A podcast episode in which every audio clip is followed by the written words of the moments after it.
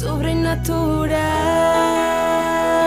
SOS, donde lo sobrenatural es natural.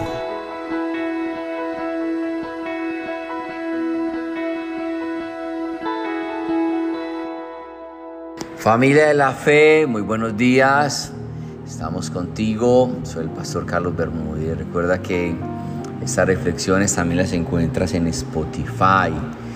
Qué bendición que las puedas compartir con tus contactos, con tus amigos. Y bueno, juntos poder llevar esta palabra, este mensaje de Dios a más familias. Hay una escritura en Santiago 1, 2 que dice, Tened por sumo gozo cuando estés en diversas pruebas, sabiendo que la prueba de tu fe va a producir paciencia. La paciencia va a desarrollarse para que así seas perfecto y cabales sin que te falte cosa alguna. Cuando Santiago dice que debemos tener sumo gozo, pues la verdad, verdad, verdad suena ilógico porque el dolor es dolor, la prueba es prueba.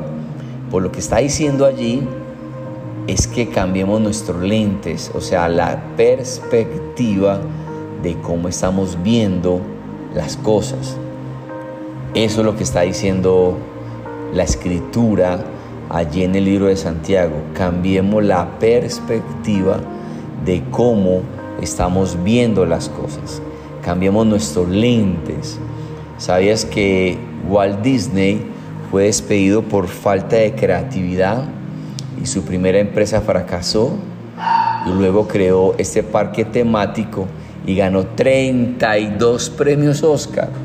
Uno diría, en el momento que este hombre fracasa y lo despiden y no encuentra empleo, él cambió sus lentes, él cambió sus lentes y cambió la historia. Falló mil veces y luego inventó el foco y patentó más de 4.000 inventos. Estoy hablando de Tomás Alba Edison. No fue contratado por Twitter ni por Facebook.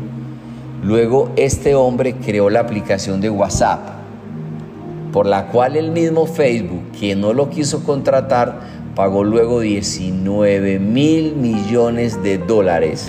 Estoy hablando de Brian Acton un hombre que no fue contratado ni por Twitter ni por Facebook, luego vendió su aplicación llamada WhatsApp por 19 mil millones de dólares. Familia, cambia tus lentes. Inventaron un buscador, pero nadie quiso comprar la idea. La idea se llamaba Google y se convirtió en la empresa número uno y se evalúa hoy, al día hoy, en 500 mil millones de dólares. Estoy hablando de Sergey Brin y Larry Page. Estos dos hombres inventaron, desarrollaron y crearon un buscador que nadie, a nadie le interesó. Fracasaron, fueron rechazados, pero esa idea se convirtió en Google.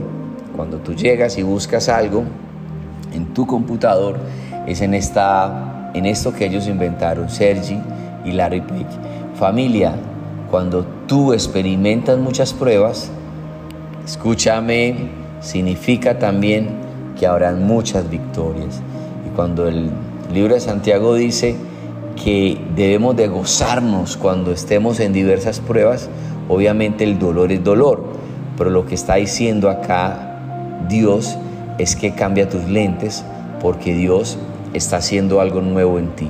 Algo que tal vez aún no lo entendemos, pero que si tus ojos de la fe están abiertos, entonces luego lo vas a disfrutar.